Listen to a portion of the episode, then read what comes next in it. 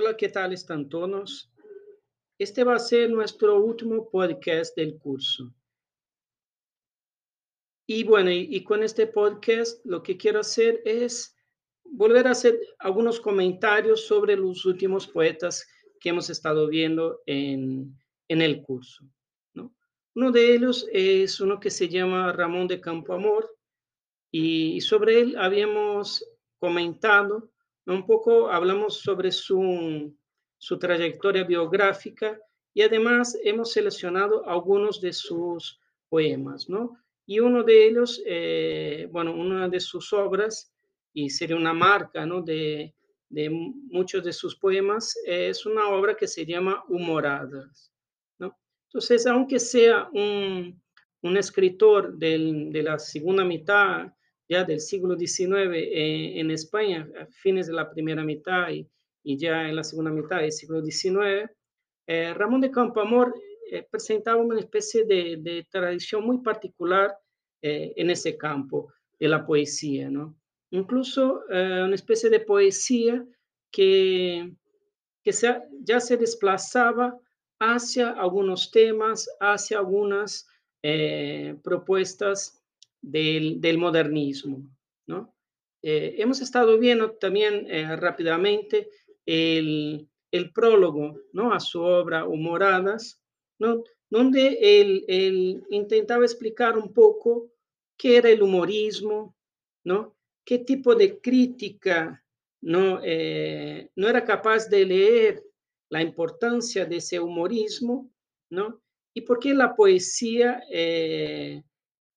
no, se podía construir también a partir de esa categoría, eh, que es poco común, claro, el texto poético, pero ¿por qué no se podría escribir también a partir de esa categoría?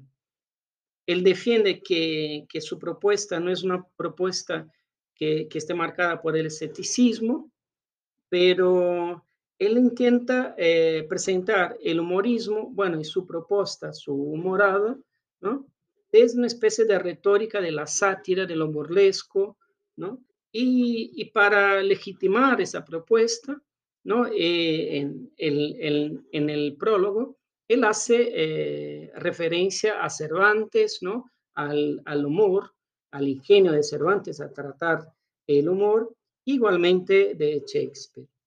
Claro que es una, una manera de, de, dar más autoridad ¿no? a sus propuestas poéticas, ¿no? A reivindicar un espacio también en esa propuesta, eh, en sus obras, ¿no? En sus poemas del humorismo, una especie de, alegría que a la vez es enternecedora y otra vez es siniestra también, una especie de, espada de dos hilos, ¿no? Y que trabaja con, con, la idea de ridículo también, ¿no? De los héroes, eh, y bueno, y de temas del cotidiano. Bueno, además entonces, eh, él, comenta eh, la cuestión del ingenio, ¿no? que estaría presente en esa, en esa, en esa propuesta poética, ¿no? Y, bueno, y como eh, la presencia de ese ingenio, ¿no? Y su importancia también. Bueno, les voy a leer algunas algunas eh, obras eh, son muy cortitas, como ustedes saben, ¿no? Porque esa brevedad eh, tiene que ver con su proyecto, ¿no? Con su proyecto de poesía. Entonces, vamos a algunas de las obras.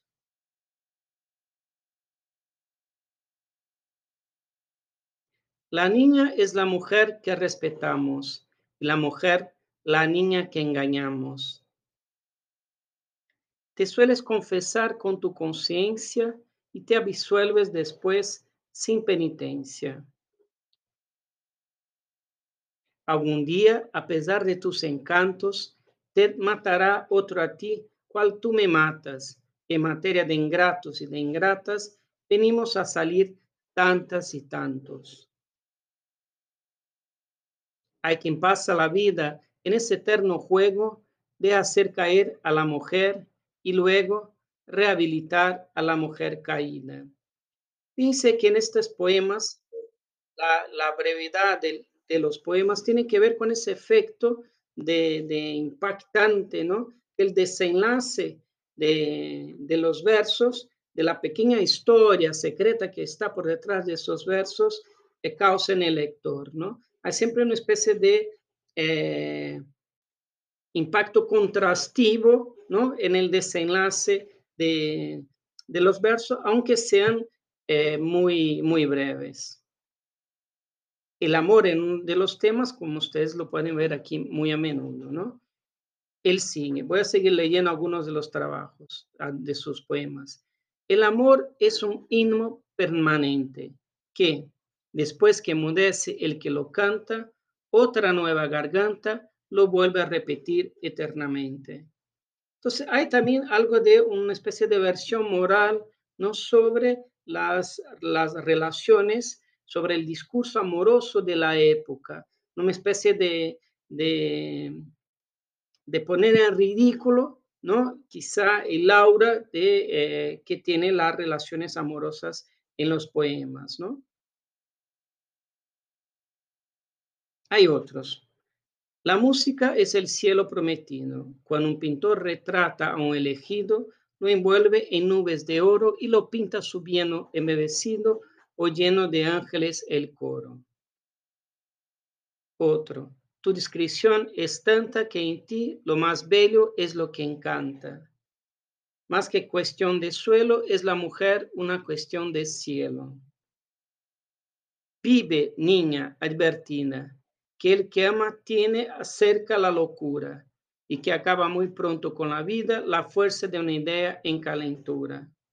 Bueno, él tampoco tenía como que, que límites, ¿no? Al hablar, no era, muchas veces ese amor no era un amor eh, idealizado, ¿no? Un amor, era un amor material, ¿no? Un amor que hacía referencia a, a quizá eh, el amor mundano, ¿no? Incluso a, a propias referencias eh, eróticas, ¿no?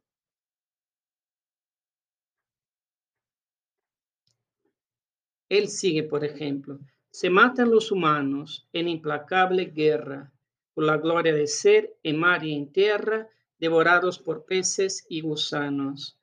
¿no? Entonces, una vez más, es una especie de sátira, ¿no?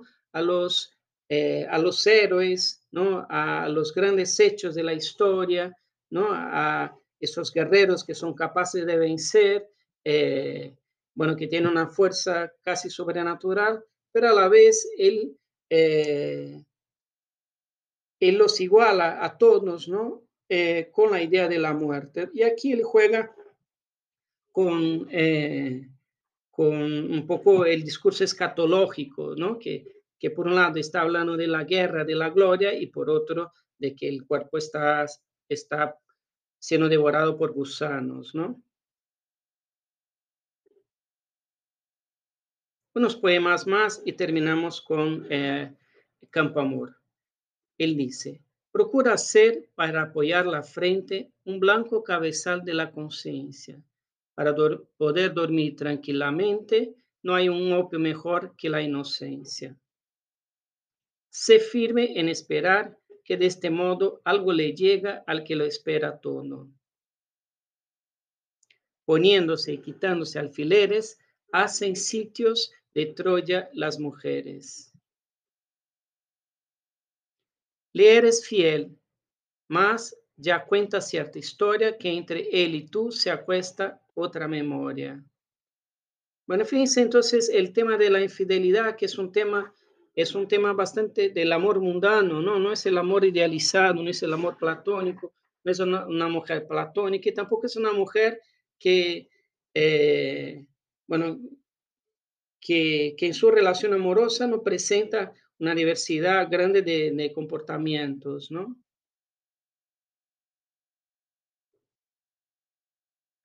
Otro más y ya terminamos. Los mortales son siempre los mortales y en el mar y en la tierra, cerca o lejos, los juegos de los niños son iguales como son los sueños de los viejos.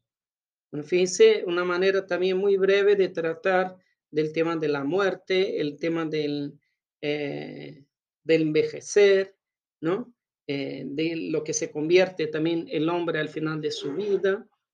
Y, y lo hace eso con una especie de juego, un juego eh, divertido, ¿no? Eh, un juego de palabras divertido.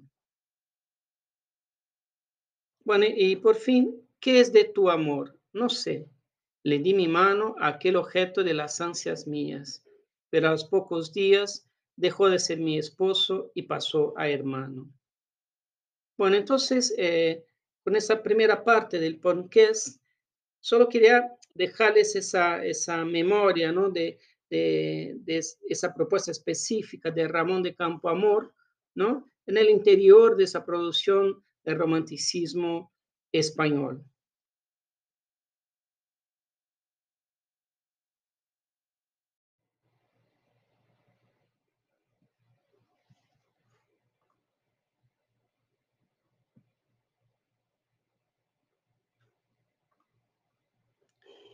Buenas tardes, entonces, siguiendo con el podcast de hoy, vamos a tratar rápidamente de, de Becker y de algunas de sus poesías, sobre, sobre todo algunas las más conocidas que son las poesías de rimas. ¿no? Bueno, hemos estado hablando de esa eh, particular poesía, eh, concepto de poesía de Becker, ¿no? y, y cómo ese, esa, su, su teoría poética ¿no? Podemos encontrar en ella algunas conexiones con eh, la modernidad, ¿no? Bueno, Becker, vamos a, vamos a encontrar en Becker algunas coincidencias, ¿no? Por ejemplo, con autores como Baudelaire, Poe, sobre todo en esa especie de tendencia hacia el intimismo, ¿no?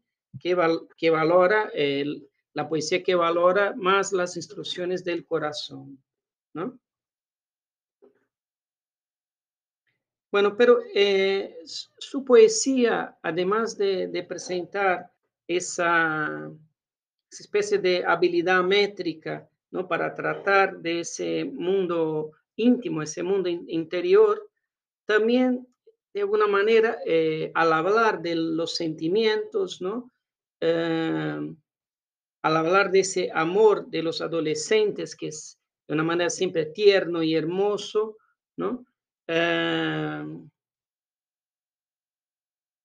conecta a, a Becker a, a, una propuesta, a una teoría poética, ¿no?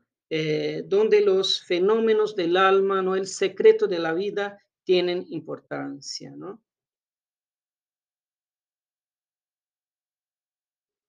Bueno, eh, Becker tenía una, una entendía eh, o así una profunda separación entre la poesía, ¿no? Por un lado, entonces la poesía es una especie de, de ser más amplio y abstracto, ¿no? Y por otro lado, el verso y la prosa, ¿no? Entonces serían el verso y la prosa serían eh, una especie de vestidos de la poesía, ¿no? Es casi que eh, la poesía una realidad paralela independiente del poeta, ¿no? Bueno, aquí eh, también en su poesía esa, esa, la mujer se presenta, a diferencia, por ejemplo, de, de lo que hemos estado hablando sobre Ramón de Campoamor, en, un, en una esfera, eh, bueno, característicamente espiritual, ¿no? Pero para, ah, para él, para Becker, el poema es como un acto artificial, ¿no? Es una especie de recuerdos e impresiones del alma, ¿no? Eh, que un impulso vital es capaz de recuperar, ¿no? Eh, él habla también de la creación poética como una especie de tarea de laboratorio, ¿no? Una copia artificial de una página ya escrita en la memoria.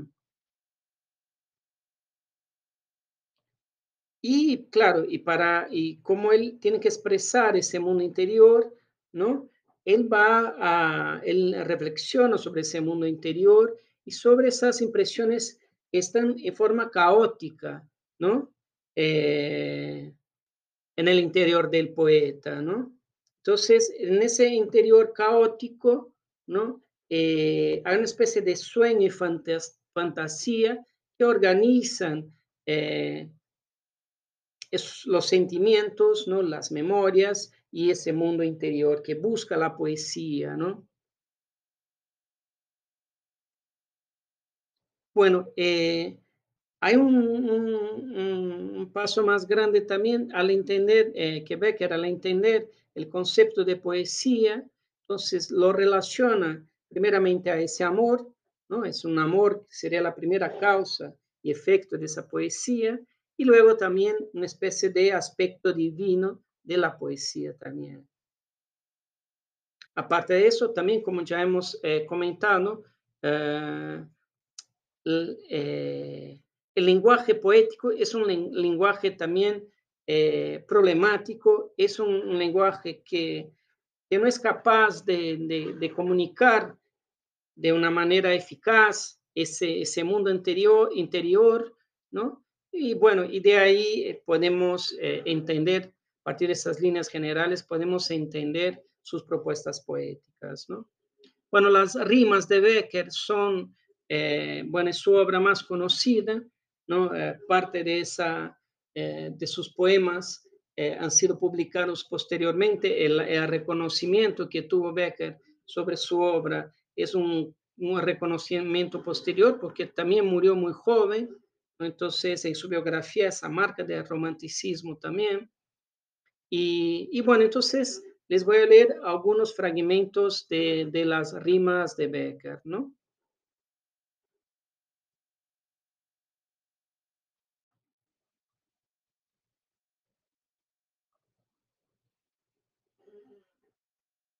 Bueno, siguiendo entonces eh, la lectura de las rimas de Becker, yo seleccioné algunas que me parecen muy significativas, ¿no?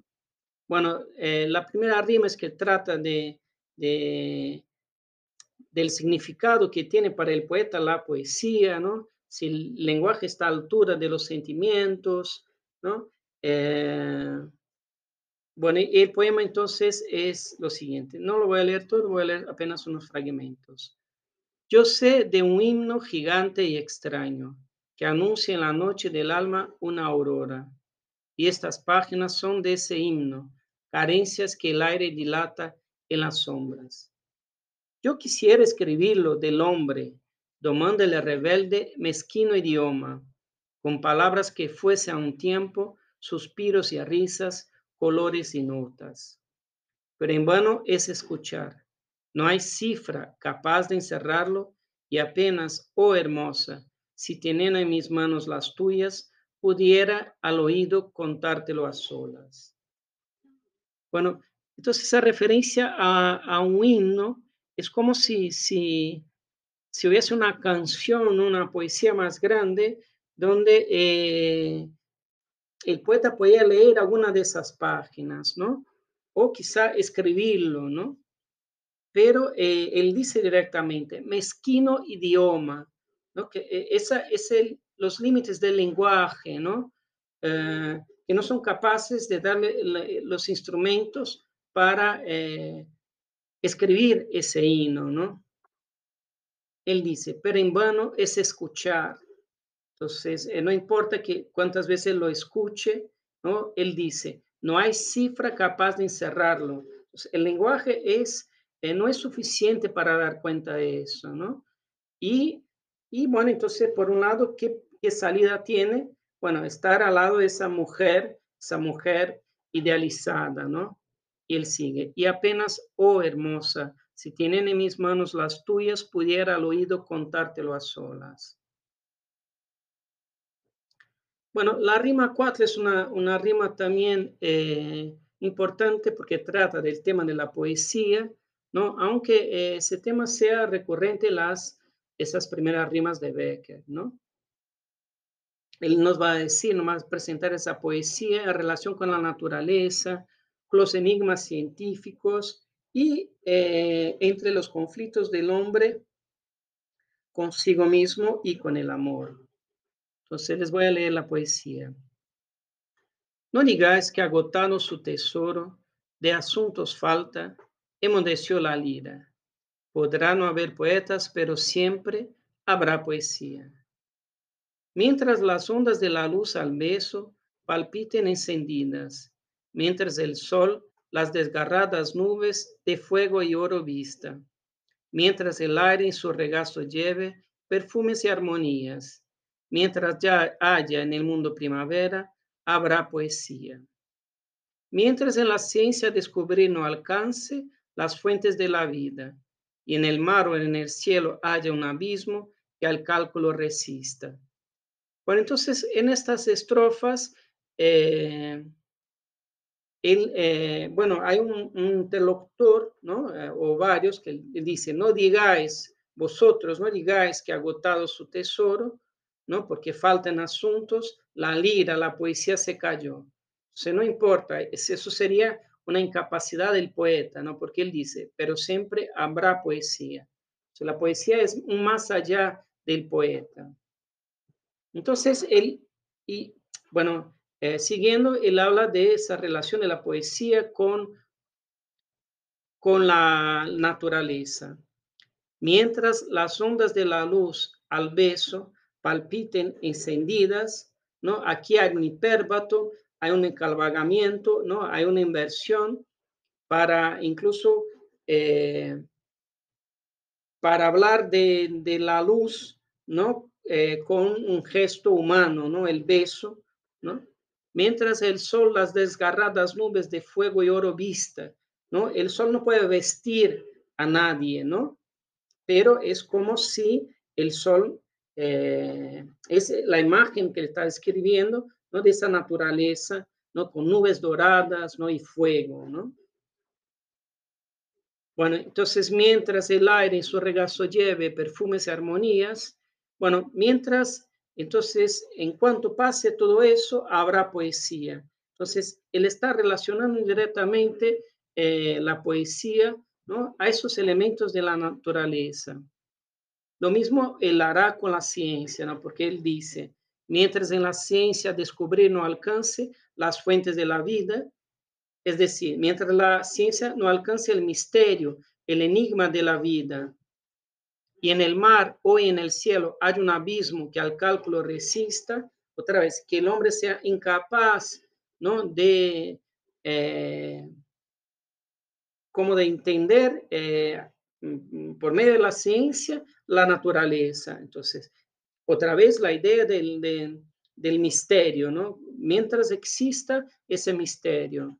Y él sigue, mientras la humanidad siempre avanzando no sepa a dónde camina, Mientras haya un misterio para el hombre, habrá poesía. ¿No? La idea del misterio aquí también es muy importante. Tiene un poco más adelante, en la poesía 20, son cuatro versos de arte mayor, entonces versos más largos, ¿no? Eh, que están organizados en una sola estrofa, ¿no? Eh, entonces, en estos versos, él describe a su amada, ¿no? Él la describe desde los rasgos externos más llamativos hacia su interior, hacia el alma, hacia el alma de su amada, ¿no? Entonces, el poema es el, siguiente. Sabe si alguna vez tus labios rojos quema invisible atmósfera abrazada, que el alma que hablar puede con los ojos, también puede besar con la mirada. Bueno, aquí hay una serie de metáforas a un, a un también, una inversión eh, del orden de la frase, de los elementos de la frase, de la oración, ¿no? Para hacer hincapié en esa, esa relación casi erótica, amorosa, ¿no? Cuando habla de una eh, quema invisible, ¿no? Atmósfera abrazada, está hablando de un sentimiento, ¿no? De, pero a la vez también que se convierte en, en ese color, el color rojo de los labios, y por otro lado, por un lado, sería esa descripción eh, de su amada, de esos rasgos externos, y por, otro, esa, el alma, ¿no? Eh, los ojos como puertas del alma, como ventanas del alma, ¿no? A la que él puede eh, ver también su amor, ¿no?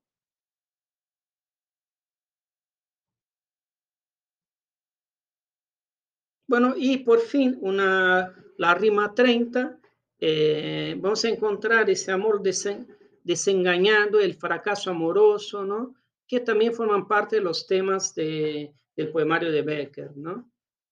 Bueno, se intuye en ese poema esa ruptura amorosa entre los amantes, ¿no? Una especie de separación que no se puede evitar y que es de alguna manera consecuencia eh, del orgullo de, los dos, ¿no? Entonces, en la primera estrofa, se puede adivinar ese movimiento de despedida y en la segunda las consecuencias posteriores, ¿no? El lamento y arrepentimiento, ¿no? Y, eh, claro, y nos queda claro que es una situación que parece no tener vuelta atrás. Les leo entonces el poema, la rima. Asomaba a sus ojos una lágrima y a mi labio una frase de perdón. Habló el orgullo y se enjugó en su llanto y la frase en mis labios expiró.